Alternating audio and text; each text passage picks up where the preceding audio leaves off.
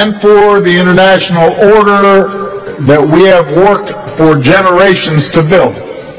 Ordinary men and women are too small-minded to govern their own affairs. Ordinary men and women are too small-minded to govern their own affairs.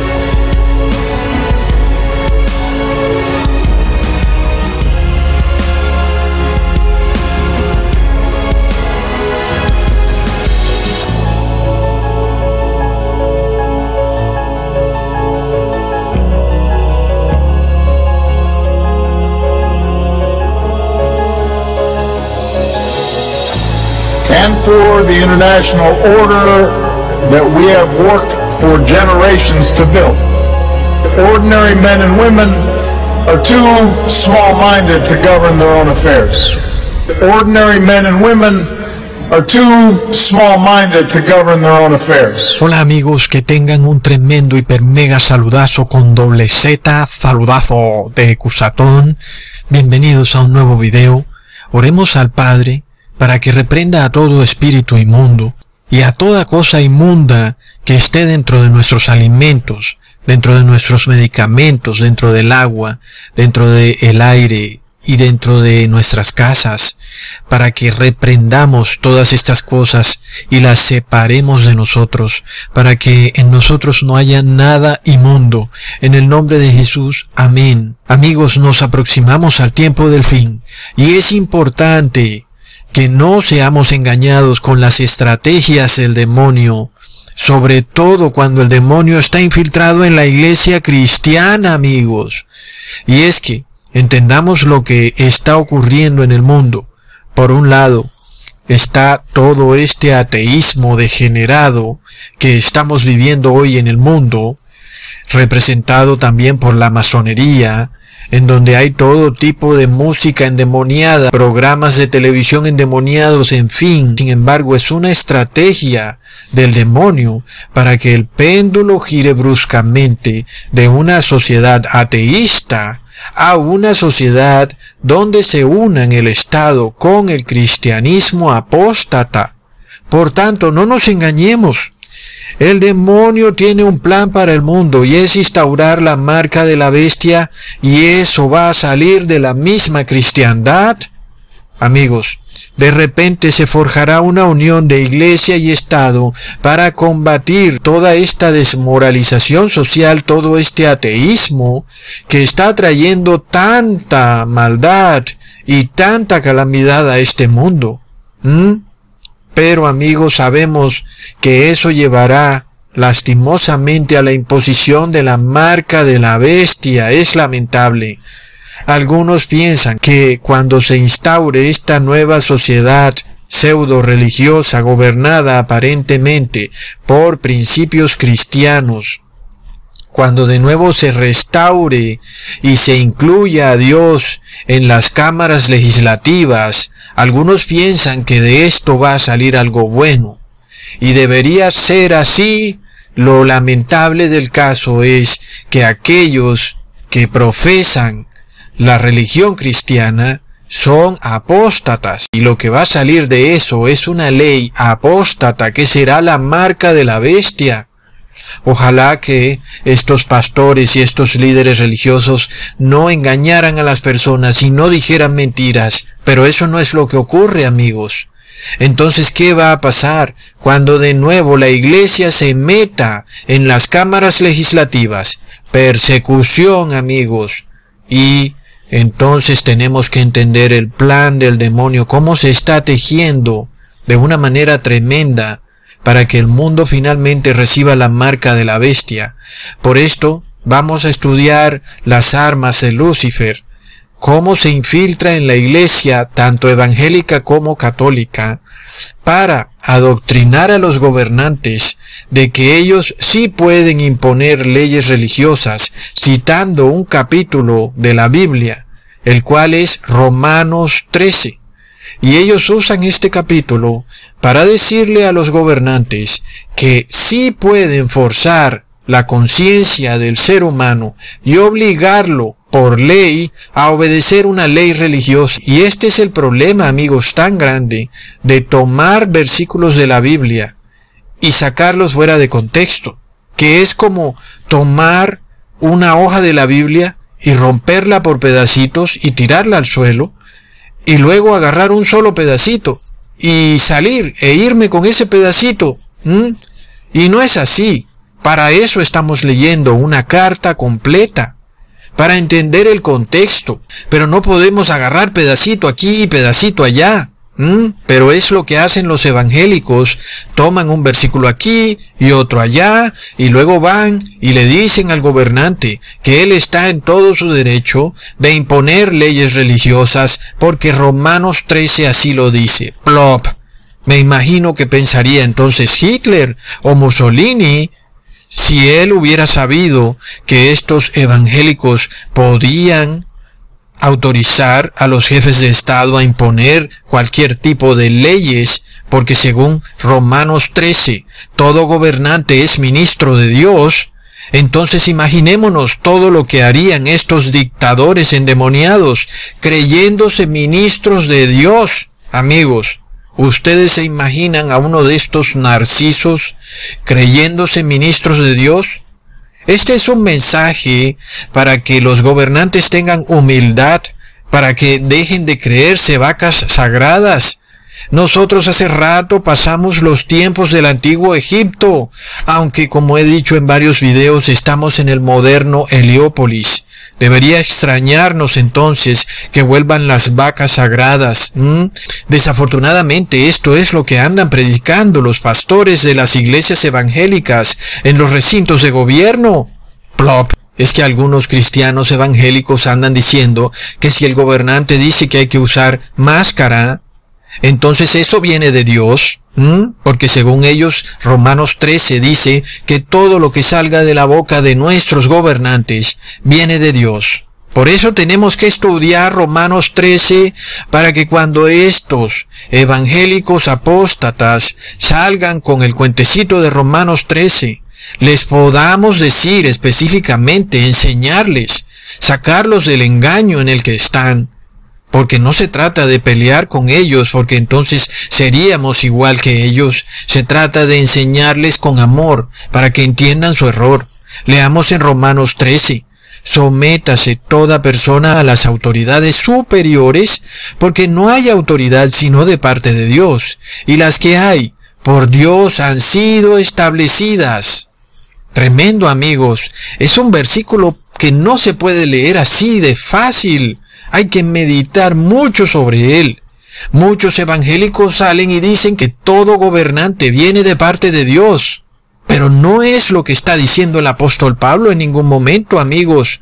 El apóstol Pablo nos está diciendo que aquel gobernante que hace la voluntad de Dios viene de parte de Dios. Pero el que no hace la voluntad de Dios no viene de parte de Dios, amigos. Y es que, amigos, hay un grave problema en pensar que todo gobernante viene de parte de Dios y entonces tenemos que obedecer lo que diga el gobernante. Sigamos leyendo en Romanos 13, versículo 5, por lo cual es necesario estarle sujetos, no solamente por razón del castigo, sino también por causa de la conciencia. Ojo amigos, esto no está diciendo en ningún momento que nuestra libertad de conciencia debe estar sometida a lo que impongan nuestros gobernantes. En ningún momento está diciendo eso. Para eso, ¿para qué Dios le dio al hombre libertad de conciencia? Si Dios, tanto el Padre como Jesús, dejaron a las personas libres de decidir por ellas mismas a quién seguir, si a Jesús o a los fariseos, si a Dios o a Baal, ¿para qué sucedería eso? Para luego el hombre subyugarse a un gobernante. No tiene ningún sentido. Por supuesto, amigos, que es una tergiversación, una perversión del Evangelio, cuando pensamos que nuestra conciencia debe sujetarse a las leyes religiosas que imponga el gobernante. Por esto, amigos, recordemos hoy cuando Jesús le dijo a aquel gobernante, zorra. Así es, amigos. Jesús llamó zorra al gobernante de Galilea llamado Herodes Antipas. Leamos en Lucas capítulo 13, versículo 31 al 32. Aquel mismo día llegaron unos fariseos diciéndole, sal, vete de aquí, porque Herodes te quiere matar. Y Jesús les dijo, id y decidle a aquella zorra, he aquí hecho fuera demonios y hago curaciones hoy y mañana, y al tercer día termino mi obra. Wow, amigos, ¿te imaginas que Jesús te llame zorra? Eso sería horrible, es decir, esto es como para quedarse pasmado, privado ahí, es como para tirarse en el piso y no levantarse más. Imagínate que el intercesor de la raza humana te llame zorra, que se deja para el juez, para el Padre Celestial. Tremendo. Es como si tú llegaras a un juicio donde el juez te quiere condenar a mil años de prisión y tu abogado te ve entrar y le dice al juez, mira juez, ahí llegó esa zorra. Plop. Amigos, es una locura. Los gobernantes no tienen idea dónde están pisando. Sin embargo, eso fue lo que le ocurrió a Herodes Antipas. Recordemos que él era el gobernante de Galilea. Por tanto, hagámonos esta pregunta. ¿Cómo es que Jesús llamó zorra a un gobernante? ¿Ah? Más y cuando fueron los líderes religiosos los que tenían línea directa con esa zorra. Es decir, que Herodes estaba aliado con la iglesia hebrea, con los fariseos, con la tribu de Levi. Tenían línea directa con esa zorra. ¿Será que eso se está repitiendo hoy en día y hay ciertos cristianos evangélicos que tienen línea directa con algunos gobernantes? ¿Mm? Amigos, lo peor fue que juntos estaban planeando decirle a Jesús, vete de esta tierra. ¿Mm? Los líderes religiosos fueron y le dijeron a Jesús, oye, Herodes ha dicho que te largues. Y Jesús dijo, ¿Ah? Díganle a esa zorra que yo he hecho fuera demonios. ¿Ah? ¡Wow! Más y cuando los líderes religiosos no echaban fuera demonios, antes los metían adentro. ¿Será que eso ocurre hoy en día, amigos? ¿Acaso en algunas iglesias no se mete adentro demonios y las personas piensan que están recibiendo el Espíritu Santo? Plop. O diría yo, recontra mega plop. Y ahora, amigos, Entendamos algo. ¿Qué pasa cuando en los últimos tiempos la iglesia pseudo-cristiana se está aliando con los gobernantes, preparándose para perseguir al cuerpo de Jesús en la forma de su iglesia, los cuales ahora son una piedra en el zapato para ellos? Claro que se están preparando. ¿Y qué pasa?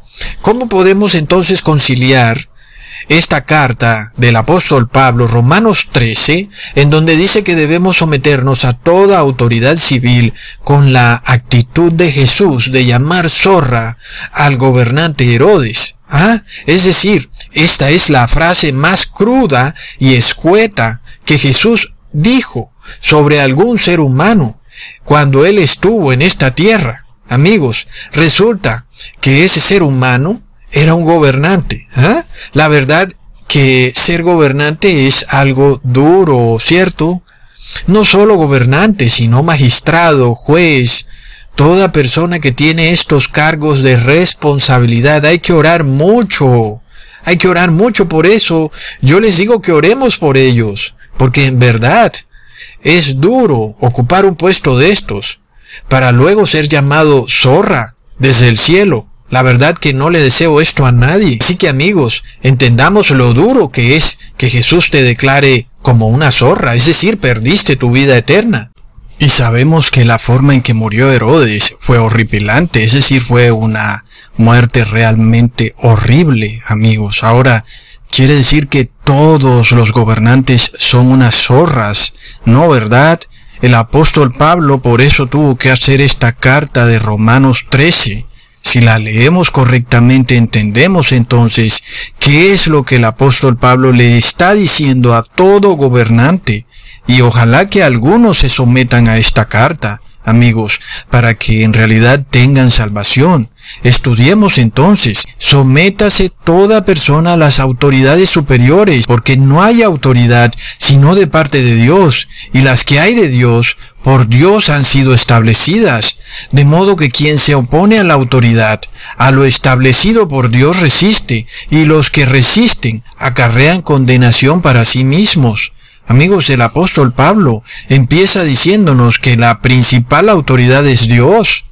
Y por supuesto, que un gobernante tiene que estar sometido a la autoridad de Dios. Y aún, de la misma manera, el pueblo debe estar sometido a la autoridad del gobernante, siempre que esa autoridad vaya en línea con lo que Dios quiere para el pueblo de Dios con lo que Dios decreta en su ley. ¿Ok?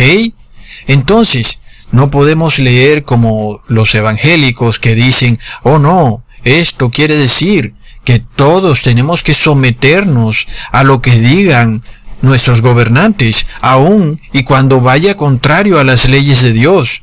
Eso es una contradicción horrenda, amigos. Sigamos leyendo en el versículo 3, porque los magistrados no están para infundir temor al que hace el bien, sino al malo. ¿Quieres pues no temer la autoridad? Haz lo bueno y tendrás alabanza de ella. Ahí vemos cómo se aclara la epístola del apóstol. El gobernante no está para infundir temor al que hace el bien, Luego, si nuestro gobernante infunde temor al que hace el bien, como lo estamos viendo hoy en día con este asunto del coronavirus, sabemos que ese gobernante no es de Dios, porque el apóstol Pablo nos declara, no es el que hace lo bueno, el que es perseguido por el gobernante, sino el que hace lo malo. Pero ¿qué pasa hoy en día, amigos? Es el que hace lo bueno, el que está siendo perseguido por el gobernante.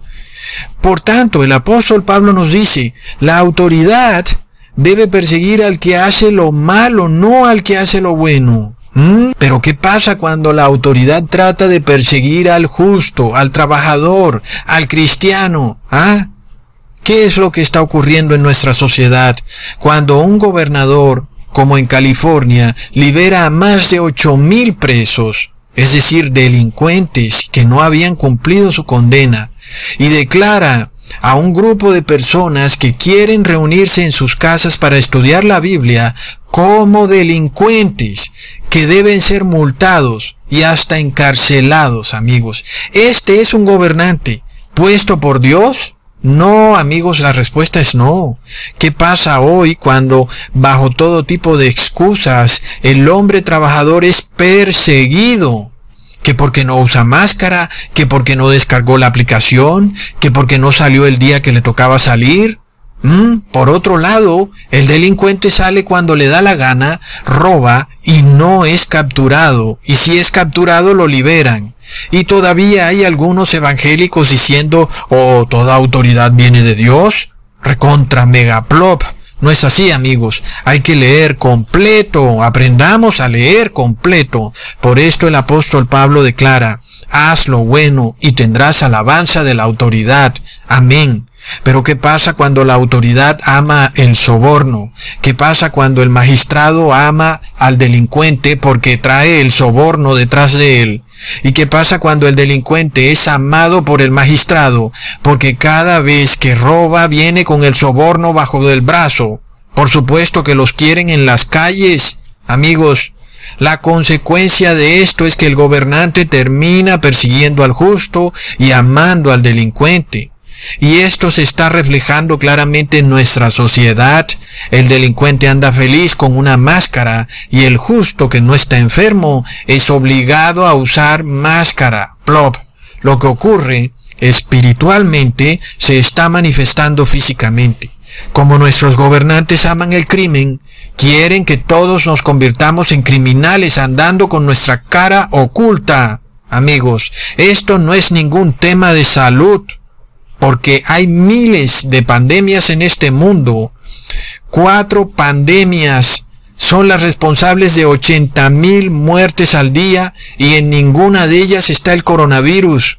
Es una locura, amigos. Sigamos leyendo en el versículo 4, porque es servidor de Dios para tu bien, es decir, el gobernante.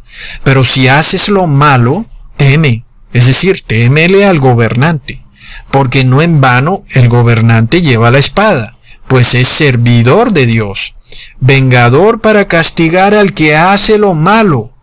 Hmm, luego, ojo amigos, y también para los gobernantes. No nos podemos dejar engañar de estas religiones apóstatas que nos dicen que nada más porque recibimos el carnet de la logia masónica y nos dicen que podemos ocupar un puesto de gobierno, entonces ahora somos servidores de Dios. No, amigos, por favor, hay una condición para ser servidor de Dios y es que tienes que obedecer la ley de Dios y eso conlleva a castigar a aquel que hace lo malo. Pero ¿qué ocurre hoy en día? Cuando te roban el celular en el centro de tu ciudad, vas a poner la denuncia y te preguntan cómo ocurrió y tú dices, saqué el celular de pronto, fui a contestar una llamada y luego la autoridad te dice, eres un tonto. ¿Cómo se te ocurrió sacar el celular en pleno centro de la ciudad? Luego van y te estafan y te pregunta el magistrado, ¿cómo te estafaron? Y tú cuentas cómo ocurrió y te dicen, pero eres un tonto, te dejaste estafar de la manera más ridícula. Por supuesto, mientras tanto el ladrón anda suelto y la víctima es culpada del delito. Ahora, hoy en día, están soltando a estos presos de las cárceles por la crisis del coronavirus, mientras el resto de la población trabajadora se le dice que no puede salir de sus casas, supuestamente porque la persona que está encerrada no puede contagiar. Y yo me pregunto, ¿por qué entonces liberan a los presos? ¿No se supone que es mejor estar encerrados para no contagiar el coronavirus? Pero ¿qué tenemos hoy en día? Los criminales andan libres por las calles y las personas trabajadoras están en prisión domiciliaria. ¿Y tú dices que todo gobernante es ministro de Dios? Hmm. Ahora, ¿qué pasa cuando nuestro gobernante impone leyes que van en contra de la conciencia, de las creencias y de tu libertad religiosa, inclusive incitándote a desobedecer a Dios? ¿Piensas tú que Romanos 13 decreta que tu gobernante ha sido puesto por Dios? Leamos lo que dice el versículo 5. Por lo cual es necesario estarle sujetos, no solamente por razón del castigo, sino también por causa de la conciencia. Amigos, entendamos lo que nos dice el apóstol Pablo. Por supuesto que por causa de conciencia, el cristiano está sujeto a su gobernante porque el cristiano hace lo bueno y se supone que el gobernante alaba al que hace lo bueno, ¿cierto? Es decir, eso es lo que debería ocurrir, salvo que hoy estamos en Sodoma y Gomorra. Hoy el gobernante hace lo malo y odia al cristiano que hace lo bueno. Entonces entendamos lo que es obviamente una contradicción ambulante pensar que nosotros debemos someter nuestra conciencia a lo que diga un gobernante que hace lo malo. Leamos lo que el mismo apóstol Pablo declara en Gálatas capítulo 1 versículo 10. Pues, ¿busco ahora el favor de los hombres o el de Dios? ¿O trato de agradar a los hombres? Pues si todavía agradara a los hombres, no sería siervo de Cristo. Luego está claro que nosotros debemos obedecer a nuestros gobernantes en todo, siempre y cuando esté acorde a la religión de Dios, a la Biblia, es decir, a todo lo que es cristiano y lo que es bueno. Por lo cual el mismo apóstol dijo, el objetivo es hacer lo bueno, y el gobernante alaba al que hace lo bueno. Y esa es nuestra religión. Pero ningún gobernante puede pretender violar la conciencia del pueblo de Dios, porque literalmente están violando a la esposa de Cristo. Literalmente es un intento de violación. Y la ley levítica dice que aquella mujer que no da gritos cuando la están tratando de violar es culpable de adulterio. Y ya me imagino el grito de las feministas. Y dirán, porque bueno, ellas gritan, pero 20 años después, cuando el productor de la película ya las violó y ellas ya recibieron el papel y el cheque por protagonizar la película. Veinte años después ellas gritan que fueron violadas. Ah, la ley levítica nos dice que la mujer que va a ser violada debe gritar en ese momento, de lo contrario es declarada adúltera. Por supuesto que entonces yo también me considero parte de la esposa de Cristo. Y de seguro que muchos gobernantes tendrán la loca idea de querer tratar de violar a la iglesia de Cristo porque son sodomitas y el sodomita quiere violar. Recordemos el caso de Lot y como estamos en Sodoma y Gomorra, sabemos que estamos en la cultura de la violación. Y por supuesto que la violación de conciencia se va a dar, amigos. Entonces ningún gobernante, por tanto, puede pretender imponer a la fuerza un evangelio distinto al que ya está escrito en la Biblia desde hace dos mil años y no puede venir con sus tradiciones y sus dogmas. Si tú quieres adorar a la estatua, adora al amigo gobernante en tu casa feliz pero no le impongas a tu pueblo ninguna adoración abominable ante los ojos de Dios, porque es una violación de la iglesia de Cristo. Leamos en Gálatas capítulo 1 versículo 8 al 9, mas si aún nosotros o un ángel del cielo os anunciare otro evangelio diferente del que os hemos anunciado, sea anatema. Y repite el apóstol Pablo, como antes hemos dicho, también les repito, si alguno os predica diferente evangelio del que habéis recibido, sea anatema. Pero aún algunos van y dicen que siguen tradiciones que no están en la Biblia.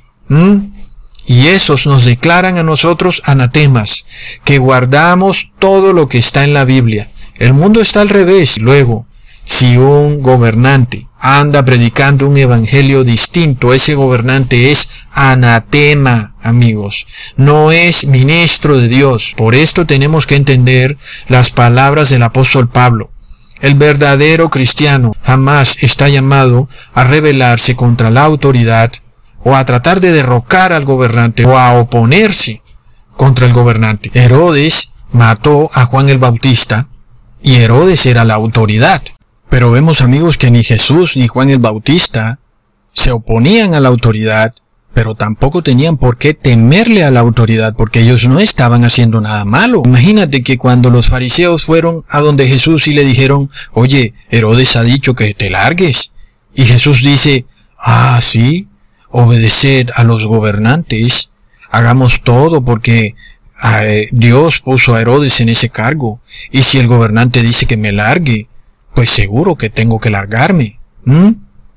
Nosotros tenemos que obedecer primero a Dios antes que el hombre. Y por supuesto que entonces Jesús le dijo a Herodes que era lo que tenía que ocurrir.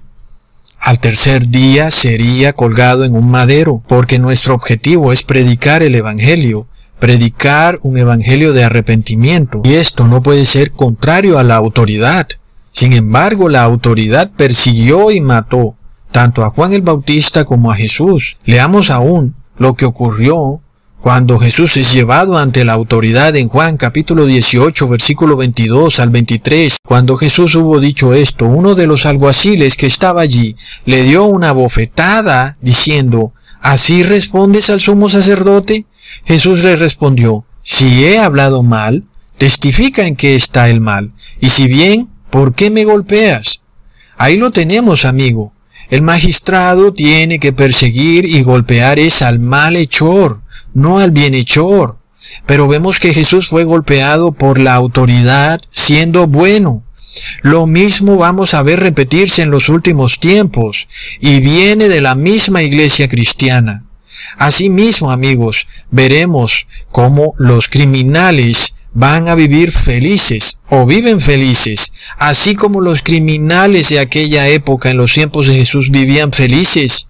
Y vemos hoy los narcotraficantes viven felices en sus mansiones, los traficantes de armas viven felices, los fabricantes de comida envenenada y cancerígena son todos los días más millonarios, los productores de películas pervertidas compran islas, los fabricantes de licor Monsanto, las empresas farmacéuticas, todos más millonarios todos los días, La industria del crimen progresa y progresa y se pavonean felices en las cámaras legislativas con sus maletines llenos de dinero.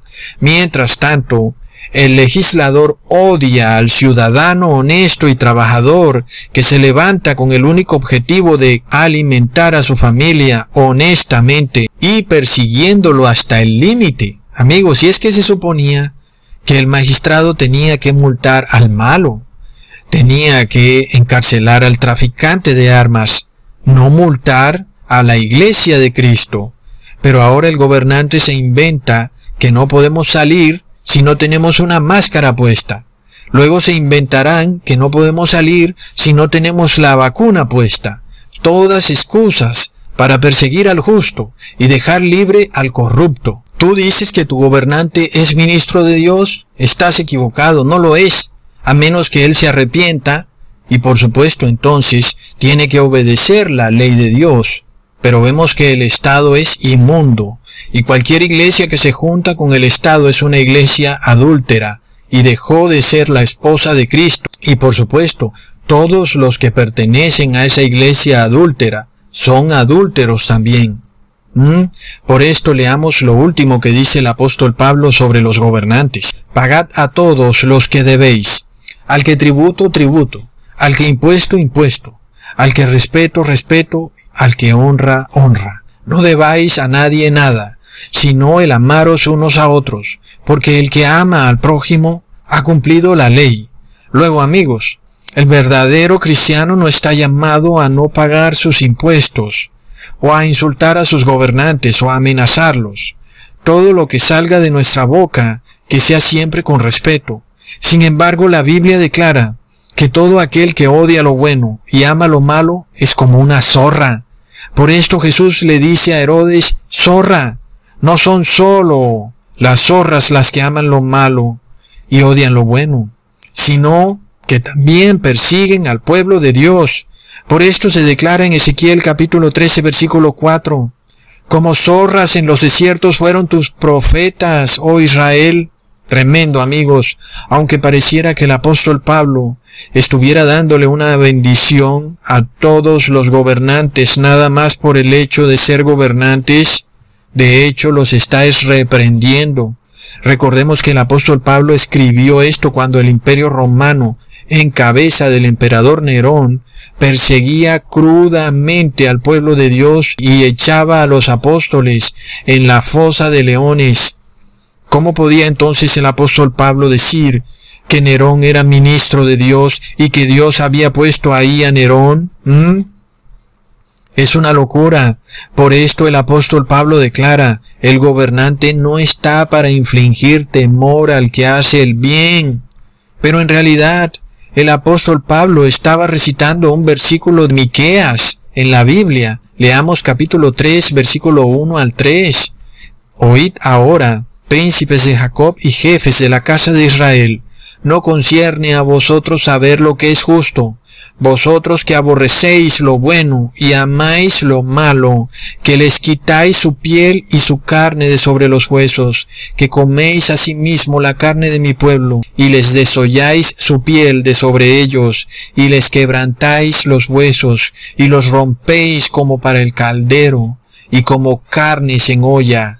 Es tremendo, es como un canibalismo, amigos, es un canibalismo espiritual los jefes de la casa de Israel, los príncipes, es decir, la iglesia de Israel, aborrecían lo bueno y amaban lo malo. Eran corruptos, amadores de sí mismos, narcisos, egocéntricos. Asimismo ocurre con nuestros gobernantes hoy en día. Aman lo malo y aborrecen lo bueno. Al pueblo lo quieren devorar, mientras que a todo delincuente los hacen más y más ricos, las personas son obligadas a cerrar sus negocios, los cuales les costaron décadas de esfuerzo familiar inclusive. Otros ciudadanos de bien pierden sus empleos, mientras que los traficantes progresan, ganan más poder, acumulan más armas, son más ricos. Es una locura. Por esto el apóstol Pablo declara, el fin de la ley es amar al prójimo. Pero ninguno de nuestros gobernantes ama al prójimo, y nadie que no ame al prójimo entrará en el reino de los cielos. Entiéndanlo. Por eso hay que orar por nuestros gobernantes a ver si aman al prójimo. Y aquel que ama al prójimo jamás puede perseguir a alguien por tratar de hacer lo correcto. Miremos a un padre de familia que tiene la obligación natural de alimentar a su familia. Esto es una obligación de la naturaleza.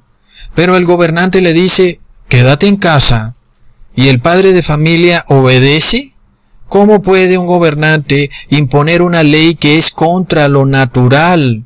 Hasta los pajaritos salen a alimentar todos los días a sus crías. ¿Acaso Dios va a decirle al pajarito, quédate en casa? Mm, no, la cría necesita alimento hoy, todos los días. Pero el gobernante prohíbe que el pájaro alimente sus crías. ¿Mm?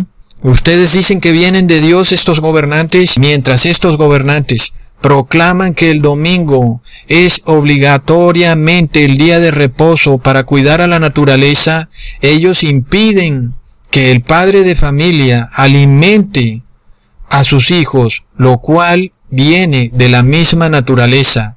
Y recordemos que toda ley impuesta por Dios la quieren derribar porque fue Dios el que ordenó a Adán, diciéndole, te ganarás el pan con el sudor de tu frente.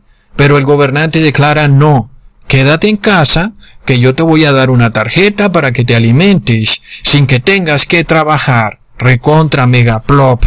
Todo lo hacen contrario a Dios ¿Cómo entonces van a ser autoridades puestas por Dios? ¿Mm?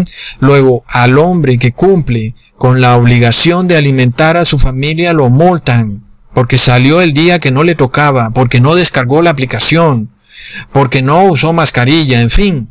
Más aún, no contentos con su blasfemia, imponen multas a iglesias por reunirse o por congregarse. Amigo gobernante, estás corriendo un riesgo gravísimo de ser llamado zorra por Jesús desde el cielo. Y recordamos cómo Herodes se puso muy contento cuando capturó a Jesús y lo llevaron a presentarse ante él, pensando Herodes que Jesús haría tal vez un milagro con el que él pudiera arrepentirse. ¿Y qué fue lo que ocurrió? Leamos en Lucas capítulo 23 versículo 8 al 9. Herodes viendo a Jesús se alegró mucho porque hacía tiempo que deseaba verle porque había oído muchas cosas acerca de él y esperaba verle hacer alguna señal y le hacía muchas preguntas, pero él nada le respondió. Wow, amigos. Es duro lo que viene para muchas personas, tanto para gobernantes como para todos los que persigan a la iglesia de Cristo. Todos los que están borrachos en el narcisismo pronto cruzarán una línea, así como la cruzó Herodes, en la que Jesús ya no les responderá nada. Luego el apóstol Pablo nos está declarando que un verdadero gobernante es el que ama al prójimo. Y nadie puede aprender qué es el amor al prójimo si no es por medio del estudio de la ley de Dios. Y eso solo se aprende en la iglesia. Pero resulta que el gobernante está prohibiendo a través de cualquier excusa que las personas se reúnan a estudiar la Biblia, como está ocurriendo hoy en día con este tema del coronavirus, la más pequeña de las pandemias que ocurren hoy en día en el mundo. Y las personas son multadas porque se congregan a estudiar la Biblia. Por supuesto que ese gobernante no tiene amor al prójimo. Si un gobernante obliga a que el cuerpo muerto de un familiar sea incinerado sin que ese familiar pueda tener entierro cristiano, ese gobernante no tiene amor al prójimo. Si un gobernante persigue a un ciudadano por guardar los mandamientos de Dios, ese gobernante no tiene amor al prójimo. Si un gobernante impone multas o penas de cárcel a aquel que guarda las leyes descritas en el capítulo de Levítico de la Biblia, obligándolo a ponerse una vacuna o a hacer cualquier cosa en contra de su libertad religiosa, ese gobernante no tiene amor al prójimo y sabemos que la mayoría de gobernantes hacen parte de la dinastía herodiana. No lo duden.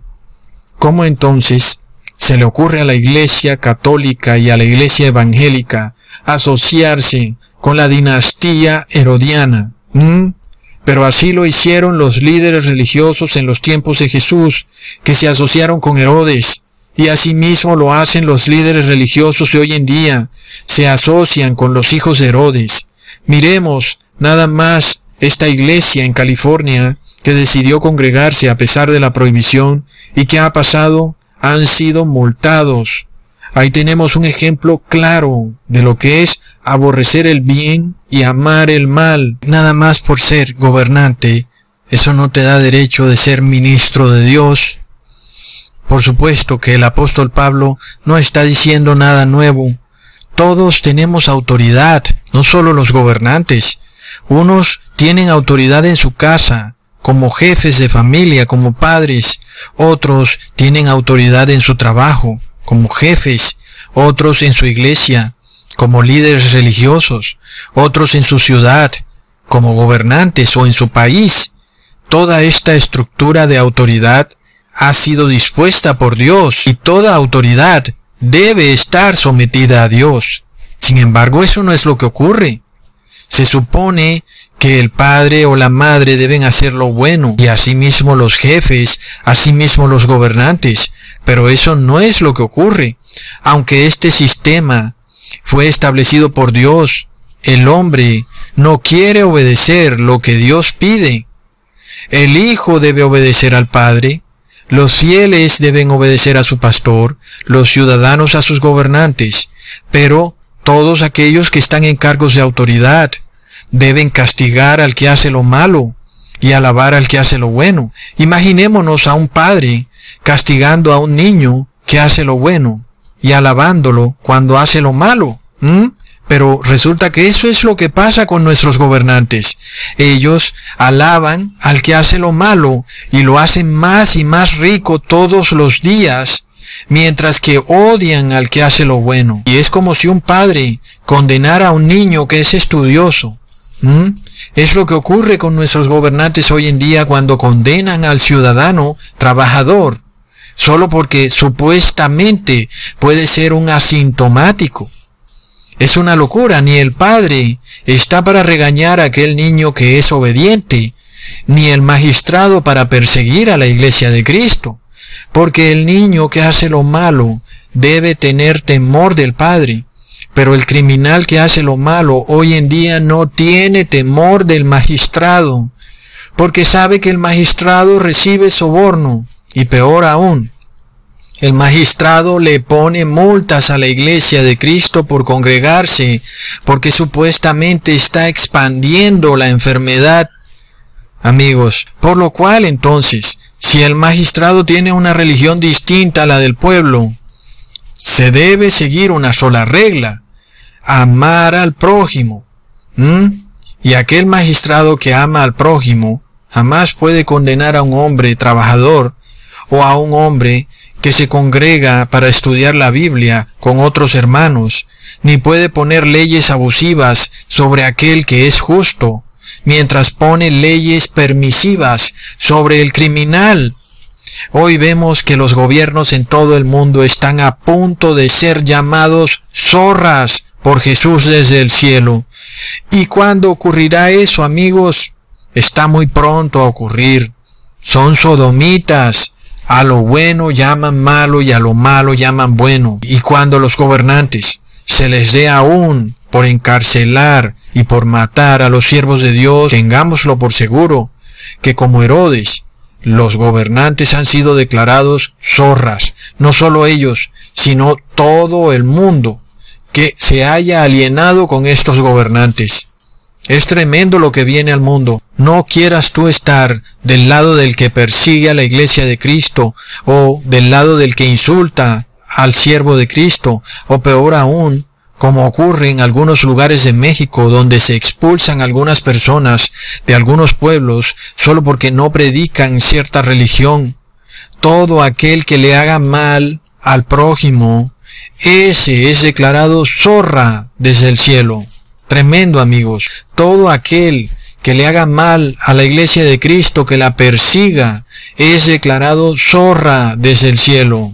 Amigos, te estás metiendo con la niña de los ojos de Dios. Dura cosa es ser declarado zorra. Jamás quisiera alguien encontrarse en esa situación. Que ustedes jamás se encuentren insultando o persiguiendo a un grupo de cristianos solo porque no coinciden con sus creencias.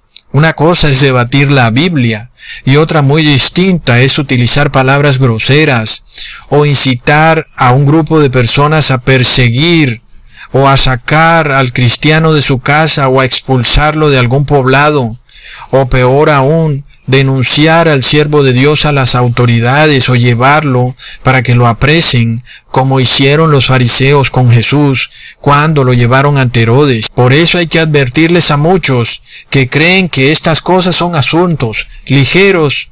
Jamás querramos nosotros estar del lado de aquellos que encarcelan a los cristianos, de aquellos que los multan y que los persiguen, porque también seremos declarados zorras y qué curioso, hoy el gobernador de California le impone multas a las iglesias que se congregan, mientras los abortistas siguen abortando y siguen ganando dinero por cada niño abortado. Los traficantes siguen traficando tanto personas como drogas y se siguen enriqueciendo. Y los que envenenan el agua, los alimentos, el aire, siguen enriqueciéndose, amigos. Mientras tanto, estos gobernantes siguen poniéndole multas al pueblo de Dios. Dura cosa es entonces votar por una zorra. Hasta pronto, amigos.